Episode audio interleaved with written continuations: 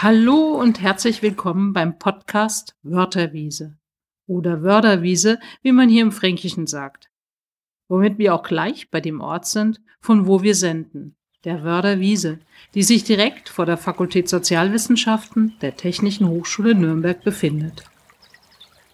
Wir von der Fakultät Sozialwissenschaften wollen euch Themen aus der Forschung und Praxis der sozialen Arbeit vorstellen und dazu Lehrende und Studierende zu Wort kommen lassen. Mein Name ist Sabine Weiß und ich führe euch mit Emanuel Busch durch die ersten Folgen des Podcasts Wörterwiese. Ja, vielen Dank Sabine für die schöne Einführung. Mein Name ist Emanuel Busch und auch ich wünsche euch viel Spaß mit unserem Podcast. Hallo und guten Tag zusammen. Wir freuen uns heute Professor Dr. Robert Lehmann und Professor Dr. Christian Gjanem von der Fakultät Sozialwissenschaften der Technischen Hochschule Nürnberg begrüßen zu können. Unser heutiges Thema ist die Professionalisierung der sozialen Arbeit, über die sich unsere Gesprächspartner schon häufiger gemeinsam ausgetauscht haben, denn sie vertreten unterschiedliche Perspektiven. Welche das sind, werden wir in den nächsten 15 bis 20 Minuten von Ihnen selbst erfahren. Robert, könntest du zunächst unseren Hörerinnen und Hörern deinen Ansatz vorstellen? Ja, sehr gerne. Vielen Dank. Der Kern meines Ansatzes ist die Aussage, dass wir ohne Wirkungsforschung keine Profession sind und auch nicht sein werden. Dazu muss man vielleicht einen Schritt zurückgehen. Der Professionalisierungsdiskurs in der sozialen Arbeit dreht sich ja ganz stark darum, handelt es sich bei der sozialen Arbeit um eine Profession oder eben nicht. Jetzt ist der Begriff Profession als solcher schon nicht wirklich endgültig definiert. Da kann man unterschiedliche Definitionen zugrunde legen. Der Grundansatz aber der Diskussion bei der sozialen Arbeit ist ja, dass wir den Status einer Profession erreichen wollen, weil wir uns davon bestimmte Dinge versprechen und deswegen auch diesem Konstrukt der Profession bestimmte Eigenschaften zuweisen. Am sinnvollsten ist es da zurückzugehen auf den berufssoziologischen Aspekt von Profession, der verschiedene Dinge beinhaltet. Insbesondere der Status der Profession bietet diverse Vorteile für die Berufsgruppen, die tatsächlich auch als Profession gesehen werden. Eine typische Profession ist die Profession der Medizin. Da sehen wir sehr deutlich die verschiedenen Aspekte, die eine Profession auszeichnen. Es gibt ein paar Voraussetzungen wie die Orientierung am Gemeinwohl, Ausrichtung auf zentrale gesellschaftliche Werte und besondere Vertrauensverhältnisse, die wir natürlich auch in der sozialen Arbeit haben, die wir aber auch bei vielen anderen Berufen haben, die nie darüber diskutieren, ob sie Profession werden wollen. Der Straßenkehrer als solches ist, ist sehr gemeinwohlorientiert, dass unsere Straßen sauber sind. Sauberkeit ist insbesondere in Deutschland ein sehr zentraler gesellschaftlicher Wert. Gut, das besondere Vertrauensverhältnis kann man diskutieren. Es gibt dann bestimmte Spezifika, die die Professionen auszeichnen, die Fundierung im besonderen wissenschaftlichen Wissen und das klare Handlungskompetenzmonopol. Da sind wir schon an einem Punkt, wo wir diskutieren müssen, inwieweit das besondere wissenschaftliche Wissen bei der sozialen Arbeit vorliegt. Darauf komme ich gleich noch zu sprechen, weil das eigentlich der Kernpunkt meiner Argumentation ist. Entscheidend ist dann für eine Profession, dass ihr staatlicherseits Privilegien eingeräumt werden. Das ist insbesondere die Selbstorganisation in Form eines einer Kammer oder eines Berufsverbandes, der staatlicherseits Rechte übertragen bekommt, die diese Profession dann für sich ausübt. Die Ärztekammer entscheidet darüber, ob ich als Arzt aktiv werden darf oder nicht. Wir haben jetzt in der sozialen Arbeit die Tatsache, dass diese Privilegien uns nicht eingeräumt wurden und auch nicht eingeräumt werden. Insofern sind wir auf dieser faktischen Ebene keine Profession, auch wenn wir vielleicht manche Voraussetzungen erfüllen und auch manche Spezifika aufweisen. Es gibt jetzt in der Sozialarbeits-Community verschiedene Ansätze. Ein sehr beliebter Ansatz ist, den Status der Profession auf definitorischem Weg zu erreichen. Also zu sagen, naja, soziale Arbeit ist halt dann vielleicht keine ganze Profession, sondern irgendeine Spezialprofession, eine bescheidene Profession, eine Menschenrechtsprofession, was auch immer, was es natürlich leicht macht, sich dann als Profession darzustellen, was aber die spezifischen Privilegien staatlicherseits nicht ausliefert. Kann schon sagen, dass ich reich bin, solange mir niemand Geld aufs Konto überweist, hilft mir das nichts. Und genauso ist es bei Professionen. Ich kann mich hundertmal hinstellen und sagen, ich bin eine spezielle Form von Profession kann ich machen, bringt aber keine Privilegien. Deswegen ist der Weg, der mir wichtig ist, weil ich glaube, wir sollten als soziale Arbeit tatsächlich eine Profession sein, der, dass wir uns einen Hebel suchen, den wir bedienen können, der dafür sorgt, dass wir als Profession tatsächlich anerkannt werden. Und da ist aus meiner Sicht die Fundierung im speziellen wissenschaftlichen Wissen der Punkt, an dem wir arbeiten können und arbeiten müssen. Andere Professionen haben ihren Status darüber erlangt, dass der Staat irgendwann erkannt hat, dass er gesagt hat, das ist mir zu heiß, ich kann als Staat, als Verwaltungsjurist nicht mehr entscheiden, ob ein Mediziner jetzt seinen Eingriff ordentlich oder nicht ordentlich gemacht hat. Deswegen müssen bitte Mediziner sich untereinander auf die Finger schauen. Und auf diesen Punkt müssen wir kommen als soziale Arbeit. Und dafür müssen wir mit wissenschaftlichen Methoden, insbesondere empirischer Wirkungsforschung, unser Wissen so weit erweitern, dass wir mit Fug und Recht sagen können, es gibt gar niemanden mehr, der wirklich entscheiden kann, ob wir einen guten Job machen oder nicht. Ja, vielen Dank, Robert, für deinen ausführlichen Input. Das sind äh, wirklich sehr interessante Ansätze. Mich würde jetzt interessieren und unsere Zuhörenden sicher auch, äh, wie Christian das sieht. Ähm, an welchen Punkten würdest du da mit dem Robert übereinstimmen? Hast du vielleicht auch äh, Punkte, wo du anderer Meinung bist? Ähm, ja, Robert macht mir jetzt eigentlich ein relativ einfaches Spiel, weil er das Attributionsmodell, so eine merkmalstheoretische Erklärung von Profession eigentlich sehr gut zusammengefasst hat. Und da gibt es mit Sicherheit Nachholbedarf, insbesondere der Anerkennung in der Gesellschaft oder eben auch, dass wir uns auf ein einschlägiges Wissen beziehen, was bisher in Deutschland auch nicht der Fall ist. Also, äh, dass äh, der Hauptteil des Wissens, das in Ausbildungen gelehrt wird, auch wirklich Sozialarbeits äh, theoretischer Natur ist. Und es gibt bisher nicht den Wissenskanon, den alle Studierende der sozialen Arbeit mitbekommen. Also es ist sehr, sehr heterogen. Das spielt hier vielleicht auch nochmal bezüglich der merkmalstheoretischen Begründung einer Profession eine Rolle.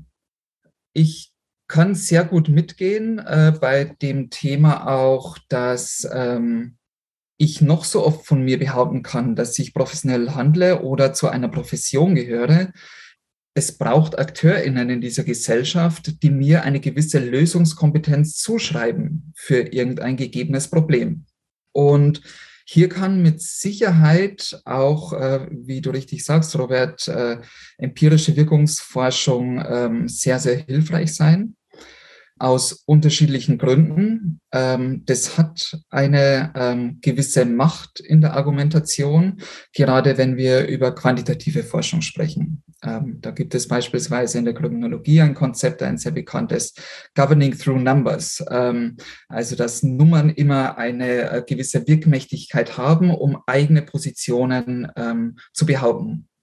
Wo ich wahrscheinlich ein Stück weit ähm, ja, oder wo unsere Positionen ein Stück weit auseinandergehen, ist äh, bei dem Begriff insbesondere empirische Wirkungsforschung. Also so hast du eingeleitet, Robert, und am Ende auch das nochmal bekräftigt. Und da bin ich mir nicht sicher, also gerade wenn wir ähm, uns Profession handlungstheoretisch anschauen, also was zeichnet äh, professionelles Handeln aus, dann glaube ich, tun wir uns keinen großen Gefallen, empirische Wirkungsforschung als höherwertiger konst äh, zu konstruieren als andere Wissensformen. Vielleicht habe ich dich falsch verstanden, Robert, aber du kannst ja vielleicht auch gleich nochmal was dazu sagen. Und zwar aus unterschiedlichen Gründen. Einerseits haben wir viel zu wenig empirisches Wissen. Also auf die wenigsten Fragen, mit denen Studierende oder äh, PraktikerInnen in der Praxis ähm, konfrontiert sind, gibt es wirklich so gesichertes empirisches Wissen, dass ich auf dieser Basis eine Entscheidung treffen kann. Was anderes ist es bei Interventionsplanung. Da bin ich sehr dafür, dass man sich hauptsächlich an empirischen ähm, Erkenntnissen auch orientiert. Aber in der täglichen Einzelfallhilfe ist es tendenziell der Ausnahmefall. Und das hat auch Gründe. Da könnte ich jetzt auch viel dazu sagen, aber ich bin häufig sehr irritiert darüber, mit welcher Leichtgläubigkeit man bestimmte Erkenntnisse zum Beispiel aus Nordamerika implementiert äh, in den deutschsprachigen Bereich und äh, dann davon spricht, dass es eine evidenzbasierte Methode oder ein Ansatz sei. Und ähm, das zeigt uns die Implementationsforschung beispielsweise oder Translational Science, dass diese Implementierung einerseits sehr spezifisch passiert. Also man kann äh, eine Intervention, die irgendwo einen bestimmten Effekt hat, äh, nicht davon ausgehen, dass der gleiche Effekt woanders auch auftritt. Äh, und zudem, ähm, da gibt es ein ganz berühmtes äh, Papier von Henrichs und anderen, die sagen, äh, bezogen auf die Psychologie, dass der Großteil der empirischen Erkenntnisse auf sogenannten Weird Societies beruht, also als Akronym WEIRD, Western Educated, Industrialized, Rich and Democratized. Und auch das trifft in vielen Fällen, in vielen Handlungsfällen überhaupt nicht zu. Wir haben es mit ganz anderen ähm, Zielgruppen zu tun. Und da gibt es unterschiedliche Limitationen, warum ich das so ein bisschen einschränken möchte, wenngleich die Funktion der Wirkungsforschung in der Argumentation unbestritten ist und auch in der Sinnhaftigkeit für die soziale Arbeit per se. Nur da es eben einige Limitationen gibt, insbesondere dass ähm, wir völlig unterausgestattet sind und zu wenig ausgestattet sind mit, äh, hinsichtlich empirischer Forschung in der deutschsprachigen sozialen Arbeit und entsprechend wenig kontextsensitives empirisches Wissen vorliegt, brauchen wir auch andere Wissensformen. Ähm, das sind nicht die einzigen Gründe, aber beispielsweise empirische Forschung beantwortet nicht die unglaublich wichtige Frage des Warums, also Fallverstehen. Das wird wahrscheinlich auch niemand äh, verneinen, dass sowas ganz wichtig ist in der sozialen Arbeit. Und die Warum-Frage kann äh, empirisches Faktenwissen zunächst mal nicht äh, beantworten, wenngleich natürlich empirisches Wissen im Idealfall in Theorien irgendwann eingeht, die eben Ursache-Wirkungszusammenhänge beschreiben. Ja, also ich denke, da haben wir tatsächlich auch wieder relativ wenig Differenz. Ich stimme dir da vollkommen zu, dass eines unserer größten Probleme in der sozialen Arbeit, insbesondere in Deutschland, ist, dass wir genau diesen Mangel an empirischem Wissen haben. Das kann man historisch diskutieren, wo dieser Mangel herkommt.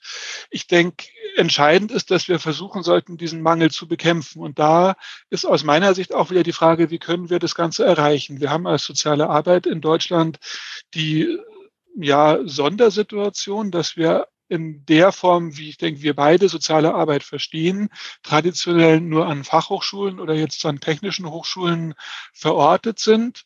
Damit hatten wir bis vor kurzem ja so sehr, sehr wenig Ressourcen für Forschung. Und auch jetzt bei neuen Entwicklungen wie dem Bayerischen Hochschulinnovationsgesetz werden wir nicht die Ressourcen gerade Richtung Grundlagenforschung bekommen, wie sie andere Wissenschaften schon seit Jahrzehnten bis, bis Jahrhunderten haben. Und mit dieser Problematik müssen wir als soziale Arbeit umgehen. Und das ist ein Aspekt, warum mir gerade diese empirische Wirkungsforschung so am Herzen liegt. Das ist eine Form von Forschung, die können wir gerade in einem praktischen Handeln einer sozialen Arbeit anbinden. Wir können damit unser Handeln reflektieren, können relativ direkt aus Wissenschaft Erkenntnisse generieren, die für Praxis wieder relevant sind und damit ja, effektiv und effizient Wissensbestände aufbauen, die uns aus dieser Professionalisierungsperspektive ein Mehr an Wissen über unsere Problemstellungen ermöglichen, als wir es vorher hatten. Weil das ist aus meiner Sicht auch der große Charme einer Profession, die ja genau zwischen dem wissenschaftlichen Wissen und dem praktischen Handeln liegt und eben einerseits wissenschaftliches Wissen anwenden soll im Einzelfall in der praktischen Fragestellung und dazu gehört zum einen natürlich die Fähigkeit der professionellen Kraft, diese, diese Anwendung, aber eben sie braucht auf der Seite der Wissenschaft auch wissenschaftliche Erkenntnisse, die man überhaupt anwenden kann. Wenn man in ein leeres Bücherregal reift, kann man das nicht auf die Praxis übertragen. Das ist mit Sicherheit ein Punkt, an dem wir momentan kranken einfache, schnelle Lösungen, bestehendes empirisches Wissen aus anderen Zusammenhängen zu nehmen, ist eine Notlösung, die sich in den unterschiedlichen Kontexten unterschiedlich stark dann auch als solche erweist, wenn man feststellt, man hat hier Dinge angewendet, die, die so einfach nicht anzuwenden sind. Aber der zweite Aspekt der Profession ist ja genau der, dass ich das Wissen aus der Praxis übertrage wieder zurück in die, ins wissenschaftliche Wissen.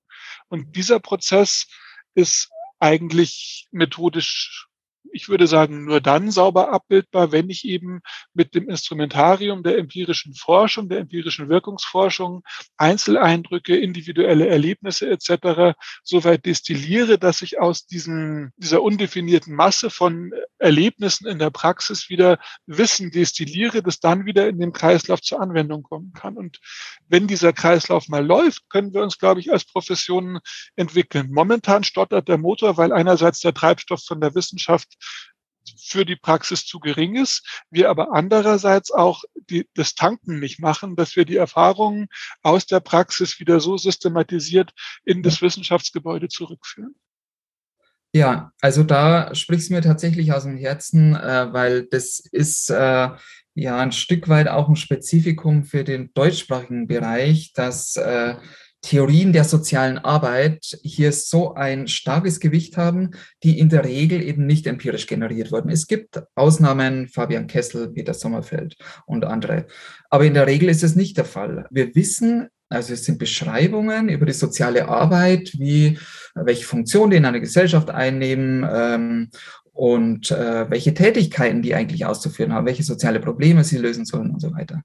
Was aber tatsächlich passiert in den einzelnen Feldern, wissen wir eigentlich kaum. Ich weiß es nicht in anderen Fällen, mit denen ich weniger zu tun habe. Ich kann es für meine Felder ganz gut sagen, also im Bereich der Resozialisierung und Straffälligenhilfe. Das ist eigentlich eine Blackbox und es ist eine äh, große und wichtige Aufgabe, dieses Wissen, das dort vorhanden ist, zu abstrahieren und in wissenschaftliches äh, Wissen äh, zu überführen. Das ist erkannt, wird vielfach diskutiert in den letzten Jahren und äh, ähm, es gibt auch sehr beeindruckende Forschungsprojekte in diese Richtung, aber dennoch bleibt da ein sehr weiter Weg. Und damit wir jetzt nicht nur so uns ähm, oder, oder, die gleichen Positionen vertreten, ähm, weil ich sehe es schon unglaublich wichtig an und das vertrete ich auch in der Lehre ganz stark, dass wir uns hinterfragen, was wirkt wie. Viel hilft viel, so ist meine Erfahrung, ist häufig äh, so eine implizite Prämisse. Also ich bin da für jemanden und jetzt bestelle ich jemanden öfters ein, weil gerade eine Krise vorliegt ohne zu hinterfragen, was das eigentlich für Wirkung hat. Ich, es gibt unterschiedliche Studien, die beispielsweise zeigen, dass sowas wie Intensivbewährungshilfe keine oder negative Effekte hat. Also dass man Leute öfter einbestellt. Und äh, oder auch so klassische Beispiele äh, wie Bootcamps oder Gefängnisbesuchsprogramme. Jemand äh, läuft aus dem Ruder in der Schule, oder man macht es auch teilweise mit ganzen Schulklassen, dann gehen wir mal in, in Gefängnis, damit die sehen, was die erwarten würde, wenn die jetzt diesen Weg weitergehen würden. Und auch hier ist die Evidenz sehr, sehr schwach. Also auch hier muss man wieder einschränkend sagen, dass es im deutschsprachigen Bereich nichts oder kaum dazu gibt. Aber wenn wir uns die internationale Befundlage dazu anschauen, äh, muss man sich fragen, warum ähm, schießen diese Programme wie Pilze aus dem Boden. So schlimm ist es nicht, aber zumindest gibt es einige, auch im Nürnberger Bereich. Und dennoch, auch wenn das ganz wichtig erscheint und ich da ein starker Vertreter bin, äh, gehen damit durchaus auch äh, Gefahren einher mit dieser Wirkungsorientierung. Äh, und ich bleibe jetzt mal so in meinem Feld, wahrscheinlich ist es auch übertragbar auf andere. Und zwar haben wir es hier meistens mit sogenannten One-Outcome-Measures zu tun. Also man schaut sich ein explizites Outcome an in einer Studie. In meinem Bereich ist es in aller Regel in 90 Prozent der Fälle, ist der Person nach der Intervention rückfällig oder nicht. Und äh, das klingt erstmal sehr plausibel, es ist auch ein wichtiger Auftrag. Wenn wir uns aber die Praxis anschauen, äh, und das möchte ich an einem konkreten Beispiel klar machen, dann merkt man, dass das nicht alles sein kann. Wenn jetzt ein Klient zu mir in Betreuung kommt, ambulante Strafverlegenhilfe, vielleicht Bewährungshilfe, diese Person hat eine Weisung, sich illegaler, dem Konsum illegaler Substanzen für drei Jahre zu enthalten. Dann könnte in dieser Logik, wenn da eine Studie dann gemacht äh, werden würde und diese Person steigt um auf sogenannte Legal Highs, Spice und andere und konsumiert Cannabis nicht mehr für drei Jahre, dann ist es in dieser Logik eine effektive Intervention. Diese Person wird nicht mehr rückfällig, kein Weisungsverstoß und so weiter. Aber ich brauche da nichts dazu sagen. Das liegt auf der Hand, dass das keine effektive Intervention sein kann. Beispielsweise jemanden zu raten, ach, dann konsumieren Sie doch was wesentlich äh, toxischeres und gefährlicheres, um dieses eine Mesche, diesen Outcome äh, zu erreichen. Und hier ist meine Erfahrung, dass äh, das zwar weitgehend anerkannt ist, dass die soziale Arbeit auch andere Zielsetzungen hat, Förderung einer menschenwürdigen Existenz, äh, Befähigung zur sozialen Teilhabe, was aber unglaublich schwer operationalisierbar ist in Studien. Und äh, wenn sich jetzt eine Organisation auf Wirkungsorientierung konzentriert, dann, und das hat auch schon der Gründer von Evidence-Based Medicine ähm, beklagt, wird es häufig in einer managerialen Logik ähm, adaptiert und eben der Fokus ganz stark auf dieses eine Outcome, beispielsweise Rückfälligkeit, äh, fokussiert und andere äh, Interventionen ähm, entweder nicht mehr anerkannt oder auch eliminiert. Also das ist eine gängige Kritik in diesen ganzen Diskussionen um evidenzbasierte Praxis, dass es ein Cost-Cutting-Tool ist, ein Tool, mit dem man Kosten sparen kann. Und da wehren sich die VertreterInnen der evidenzbasierten Praxis, einschließlich mir, ähm, weil der Grundgedanke ist ein ganz anderer der wollte eigentlich PraktikerInnen befähigen, wissenschaftlich fundiert und professionell handeln zu können. Und ich äh, bin da sehr überzeugt davon. Nur auf, äh, muss man eben hier vorsichtig sein, was mit diesem Konzept der evidenzbasierten Praxis dann in einer Organisation geschieht.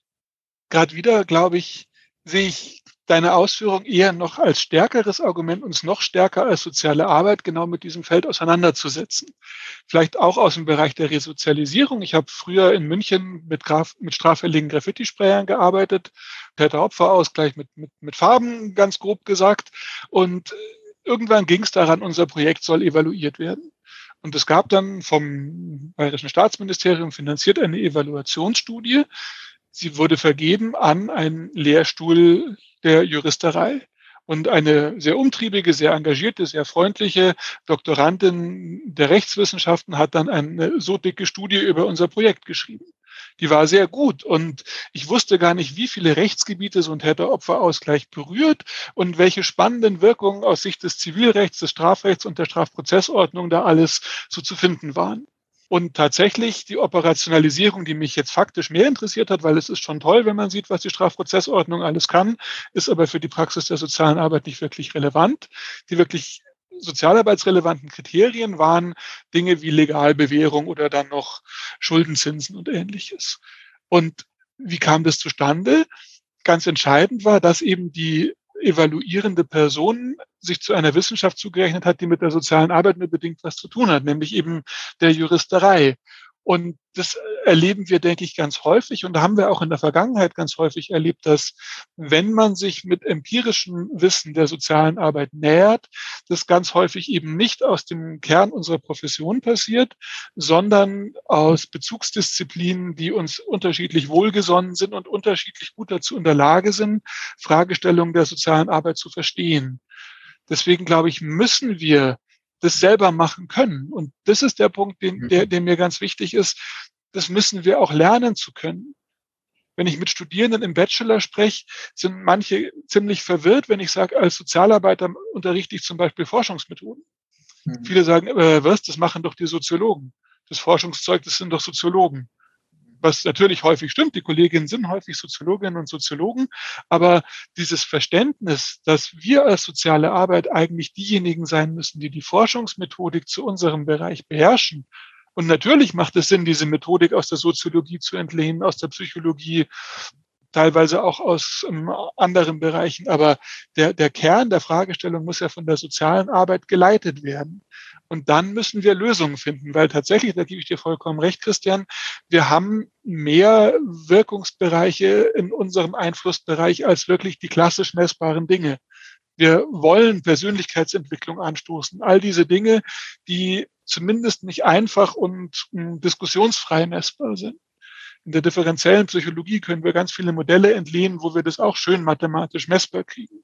Frage ist, ob die dann jeweils passen. Aber das müssen wir kuratieren. Wir müssen das sein, unsere Profession, die diese Forschungsprozesse steuert und gestaltet und dann eben darauf achtet, dass diese Sachen in Blick genommen werden. Mhm. So ein bisschen nicht ganz darauf zugeschnittenes Beispiel wäre der Social Return on Investment, mit dem mm, Einrichtungen untersucht werden, der ganz bewusst abstuft, der monetarisierbare, in Euro ausdrückbare Wirkungen misst und dann aber auch Wirkungen auf den verschiedenen Ebenen, dann eben nur in, in Zahlen messbare Entwicklung und dann aber eben auch nicht quantifizierbare Ergebnisse und das Ganze in ein Modell integriert.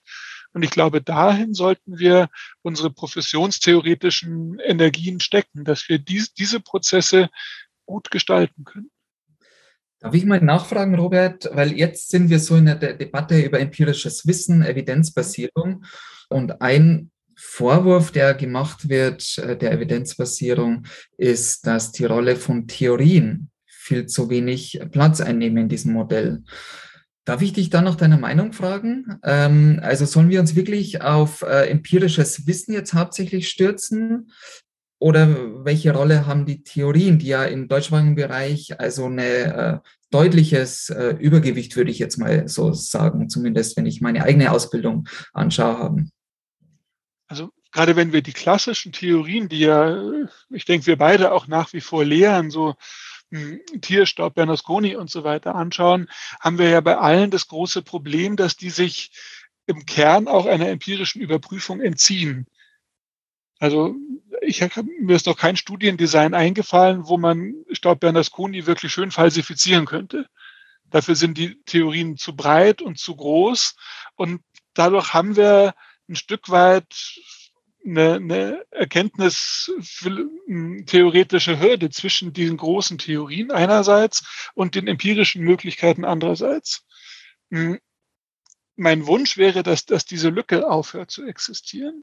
Ich glaube, mhm es ginge wieder über zwei Wege. Das eine wäre wirklich nochmal ganz explizit in den großen Theoriegebäuden, die wir so haben, zu schauen, welche kann man Teilaspekte einer empirischen Überprüfung zugänglich machen.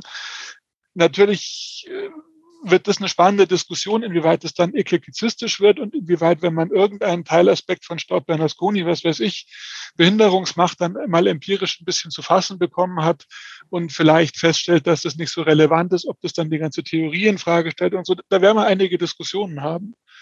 Und auch andersrum, wenn wir auf der ja viel niedrigeren Ebene, auf kleineren Handlungstheorien, die wir schön empirisch untersuchen können, agieren, wäre ja der Wunsch, wenn wir das häufiger machen in verschiedenen Settings, dass wir dann die, die verschiedenen kleinteiligen empirischen Ergebnisse vielleicht auch wieder zu Theorien verdichten können, die dann eben mhm. empirisch fundierter sind, größere Theorien werden mit einem empirischen Fundament. Mein aktueller Eindruck ist eben, dass wir in der Praxis die, die Wissensnot haben, wenn wir so sagen wollen die müssen wir stillen. Es hilft uns nichts. Wir sind eine praktische Profession. Die Kolleginnen und Kollegen stehen jeden Tag draußen und müssen die sozialen Probleme der Leute bearbeiten, die zu ihnen kommen. Die können nicht sagen, ja, das ist blöd, jetzt, wir haben keine Theorien, wir machen jetzt mal 20 Jahre Pause, bis der Christian und der Robert ein bisschen geforscht haben. Und da sind die Theorien, die wir haben, das, was wir haben, nach denen man arbeiten muss weil wir eben sonst wenig haben aus dem Empirischen. Aber die Perspektive sollte sein, aus den beiden Richtungen einen empirisch greifbaren und empirisch überprüften und überprüfbaren Wissensfundus zu entwickeln. Ja, und da passiert ja auch durchaus einiges, würde ich sagen. Also auch bei Tirschs Lebensbewältigung oder auch Lothar Böhnisch äh, und dann natürlich Capability Approach, der Einzug erhält. Der, ähm, da passiert ja empirisch doch ein Stück weit was. Und dann gleichzeitig ist dieses methodologische Problem nicht zu lösen, dass es eben sogenannte Grand Theory äh, sind und die wir im Detail oder vollumfänglich empirisch nicht ähm, überprüfen werden können. Ich glaube aber schon, dass wenn ich dich richtig verstehe, sagst du, ja gut, das ist jetzt so eine Notlösung, bis wir empirisch wirklich wissen, wie funktioniert soziale Arbeit, welchen Auftrag hat es und so weiter. Aber ich würde diesen Theorien schon noch einen darüber hinausgehenden Wert äh, zusprechen, weil wenn wir über Professionalität sprechen, geht es auch um eine professionelle, um das professionelle Selbstverständnis, professionelle Identität. Das ist wichtig, sich als Community zu verstehen, als Mitglied dieser Community zu agieren und sich zu beschreiben und auch genau zu wissen, wo sind die Grenzen der sozialen Arbeit. Ein Beispiel, das ich immer sehr gerne bemühe aus äh, den USA, das Project Prevention. Da wird drogennutzenden Frauen, ich glaube momentan sind es 300 Dollar angeboten für eine Sterilisation. Und das ist hocheffektiv, natürlich. Natürlich reduziert es Kindes, äh, äh, Kindeswohlgefährdung und, und fördert Kinderschutz. Es ist empirisch völlig außer Frage weniger Kinder von Frauen mit äh, vielen Risikofaktoren.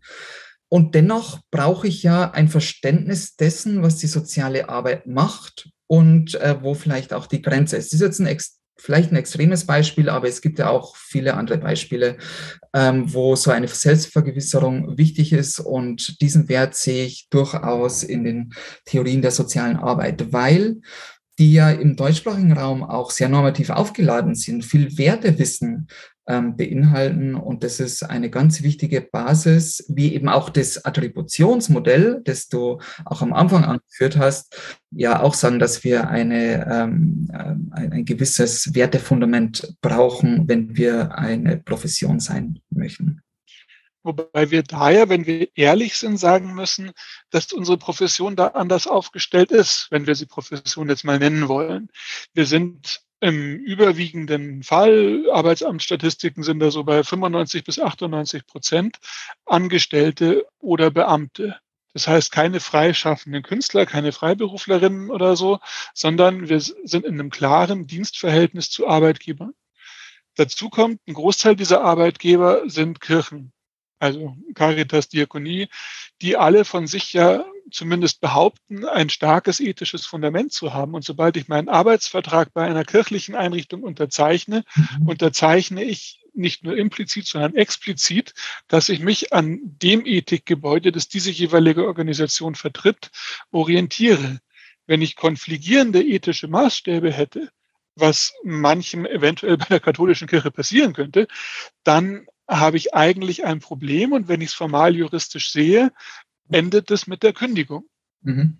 Das erleben sogar ja Angehörige richtiger Professionen, Medizinerinnen in kirchlichen Krankenhäusern. Die können aber sagen, gut, dann mache ich halt eine Praxis auf. Bei mhm. uns ist der Großteil unseres Handelns von, ich würde es mal als Fremdethik beschreiben, eigentlich arbeitsvertraglich normiert. Wahrscheinlich ist es so, hast recht, aber du hast den Punkt selbst aufgegriffen, den ich jetzt äh, zu Beginn deiner Ausführungen im Kopf hatte, dass es ja MedizinerInnen mittlerweile auch nicht anders geht. Ähm, also diese klassischen Merkmale einer Profession, die halten auch für diese drei klassischen Professionen eigentlich nicht mehr so richtig stand oder müsste man prüfen, aber ähm, gerade äh, bei MedizinerInnen in Krankenhäusern und so, da ist ja die Autonomie schon sehr, sehr und die Bindung an die Organisation schon sehr, sehr groß. Aber dann wäre eben auch, was du vorher gesagt hast, wo ich noch darauf eingehen wollte, diese ähm, Zugehörigkeit zu einer Community, würde ich in Deutschland bei den Sozialarbeiterinnen und Sozialarbeitern auch sehr in Frage stellen.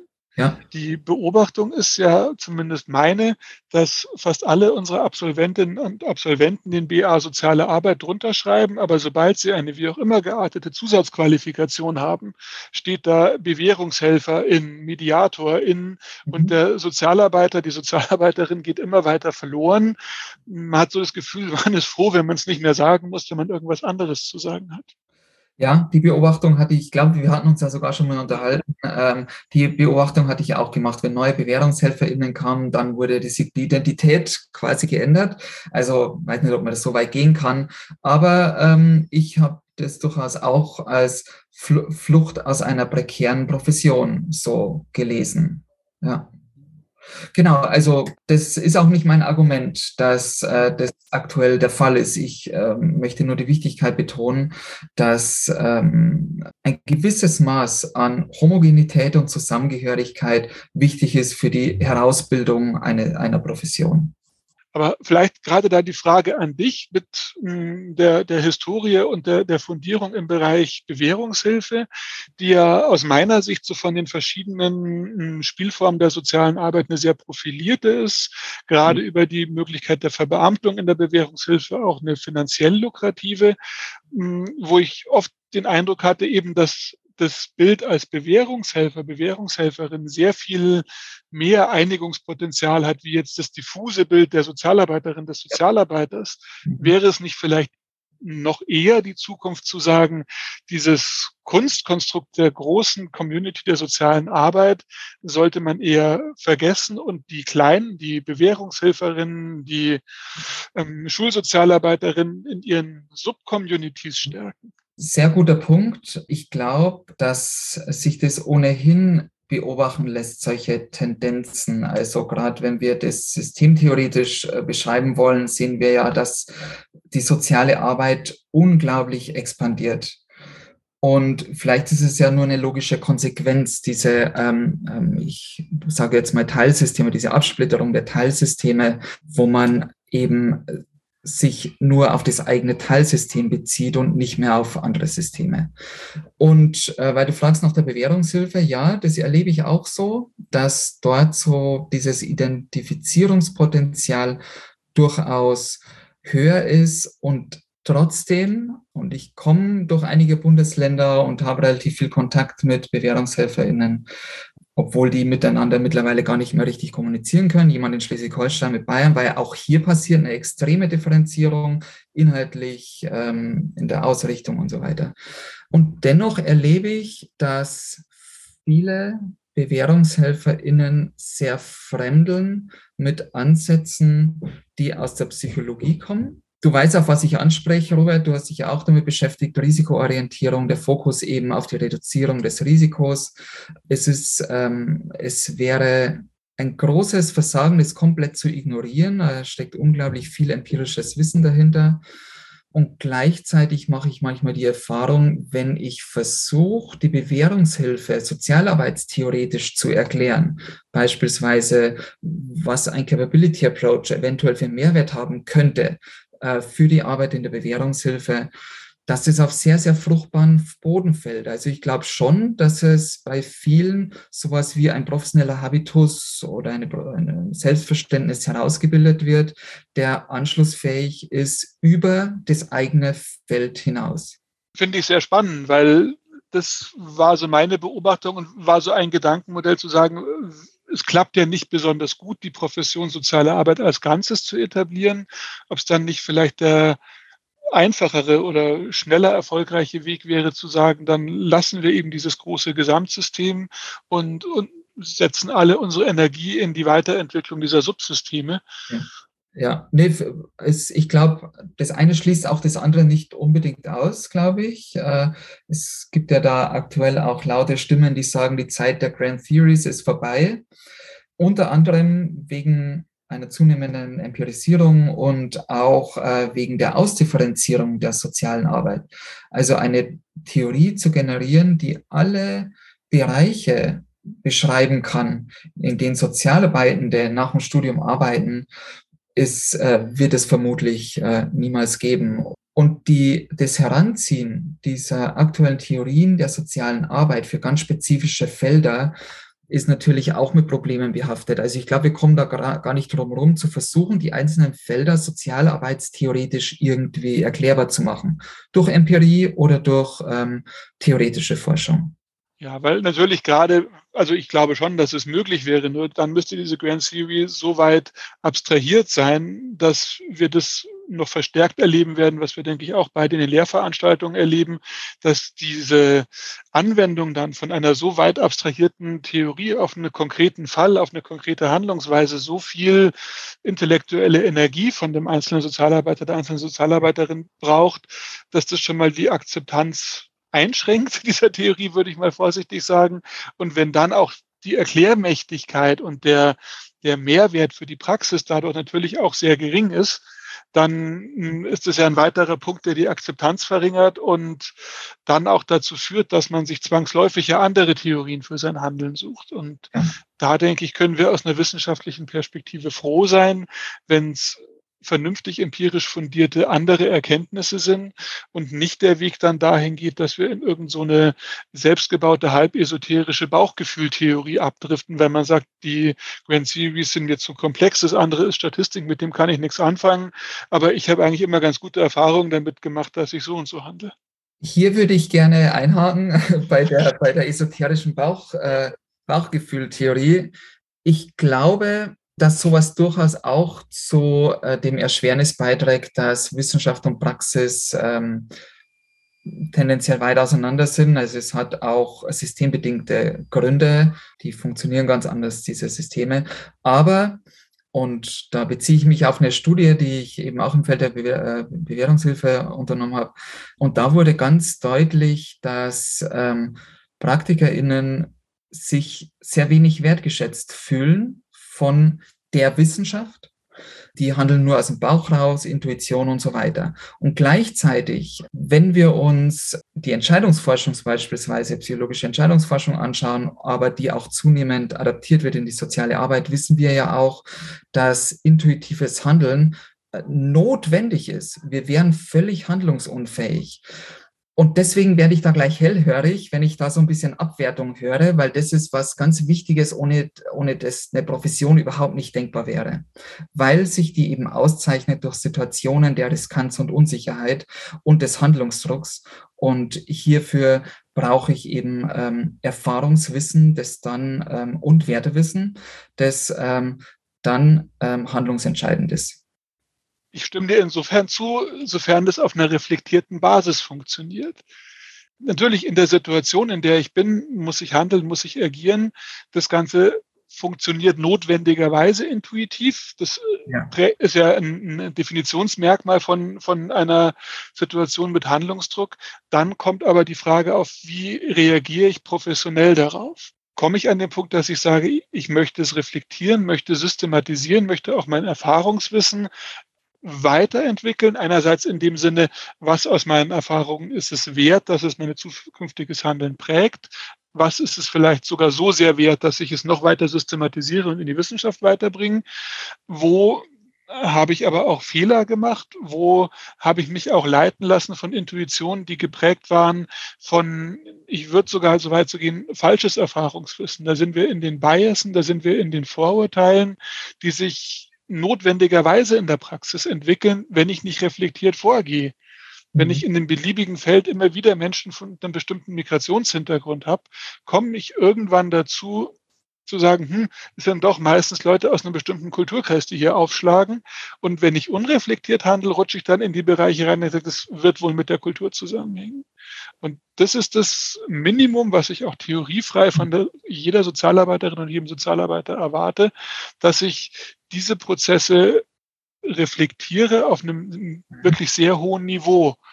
Ja. Und das Risiko, und das ist der Punkt, das sind dann auch die Praktikerinnen, die ich nicht wertschätze, sind die, die das nicht tun. Und dann eben, und da bin ich wieder mit meinem bewusst abwertenden esoterischen Halbwissen, sich dann aus, daraus irgend so eine Mischmasch-Theorie generieren. Genau unterschreibe ich so ohne jeglichen Kommentar. Also genau, also da erinnere ich mich natürlich an Övermanns Idee der Begründungsverpflichtung. Das ist vielleicht auch so ein Minimalkonsens, wo wir sagen, okay, das ist notwendig, intuitiv zu handeln in einigen Situationen, aber zumindest so eine Art der Reflexion muss stattfinden und ich äh, sollte im Idealfall begründen können, warum ich XY mit einer bestimmten Person ähm, gemacht habe. Mhm. Darf ich noch zwei Dinge kurz sagen? Also zum einen, äh, was wir gerade besprochen hatten mit äh, der Entscheidungsfindung. Ich sehe da einen großen Mehrwert, eben empirisch genau zu rekonstruieren, wie werden eigentlich Entscheidungen in der sozialen Arbeit im deutschsprachigen Bereich gemacht. Da wissen wir viel zu wenig. Es gibt einige Stunden, aber viel zu wenig. Wir wissen es nicht, welches Modell greift. Es gibt sehr elaborierte psychologische Theorien, auch die empirisch sehr gut überprüft sind. Aber unterm Strich kann man es nicht so ganz genau sagen, ähm, welches Modell hier erklärenden Gehalt hat. Das ist das eine. Und das zweite, und dann äh, gebe ich vielleicht abschließend auch noch zu Robert weiter, weil das würde mich auch sehr interessieren, was du dazu denkst.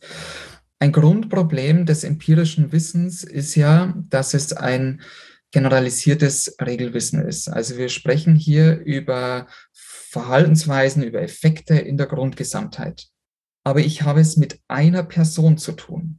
Ich kann dieses Wissen heranziehen, wenn ich mir unsicher bin, wenn ich Intervention plane.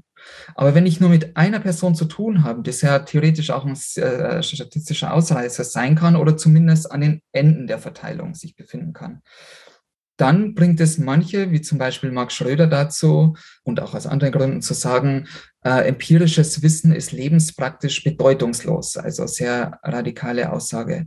Ähm, vielleicht magst du die aufgreifen, vielleicht auch nicht. Würde mich sehr interessieren, was du dazu sagst oder denkst. Also natürlich muss ich dem widersprechen. Es stimmt, alles, was wir an empirischem Wissen, gerade quantitativ erzeugtem empirischen Wissen haben, sind Grundgesamtheiten, sind Mittelwertsabweichungen, sind Korrelationen, die immer nur mindestens für die Stichprobe gelten. Wenn wir Glück haben, uns gut gelaufen ist, auch für die Grundgesamtheit, aus der sie gezogen wurde. Aber es ist immer eine Verteilung, wo natürlich nie klar ist, ob eine Person, die vor mir sitzt, jetzt, wo sie in dieser Verteilung liegt.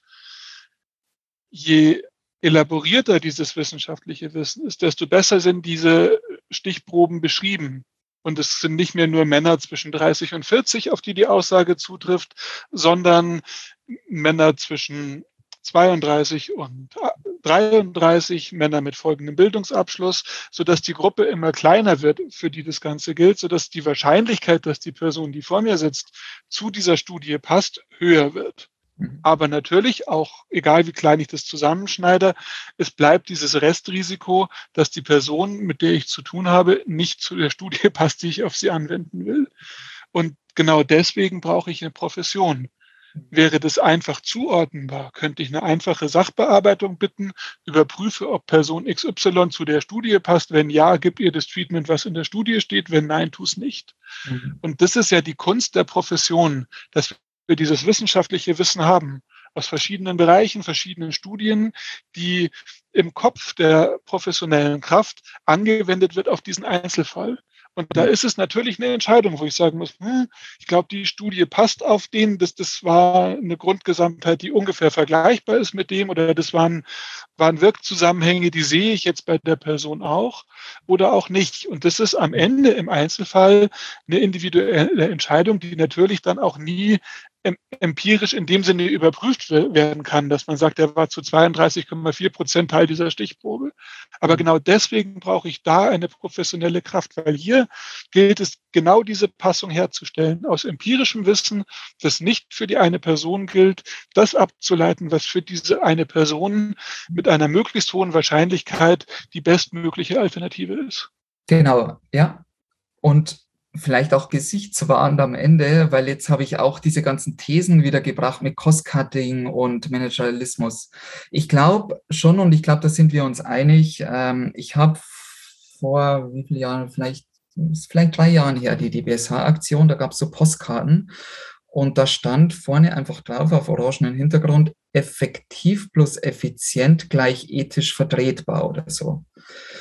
Äh, und das fand ich hochinteressant, weil ich mich in meiner Promotion eben hauptsächlich mit dem evidenzbasierten Diskurs in, in, in international angeschaut habe. Und da ist die Argumentation gerade andersrum. Also, dass wir ethisch verpflichtet sind, diese Fragen aufzuwerfen. Und ich glaube tatsächlich, dass es noch immer zu wenig ähm, passiert. Und ich glaube, ähm, da ich so harmoniebedürftig ähm, bin, ähm, können wir mit diesem gemeinsamen Nenner auch enden. Auf jeden Fall. Wir sind ja doch beide Sozialarbeiter eben. Ja, dann danke ich für das recht lange, interessante Zwiegespräch äh, und die damit verbundenen Möglichkeit, über die Professionalisierung der sozialen Arbeit nachzudenken. Es gab sicherlich viele interessante Gedankenimpulse. Ich danke euch für eure Zeit und bis bald. Gerne. Dankeschön. Ja, auch von meiner Seite auch nochmal ähm, herzlichen Dank euch beiden für das anregende Gespräch. Äh, bleibt gesund und passt auf euch auf. Gleichfalls, danke. Dankeschön. Tschüss von Sabine und Emanuel. Wir hoffen euch bei unserem nächsten Podcast Wörterwiese als Zuhörende wieder dabei zu haben.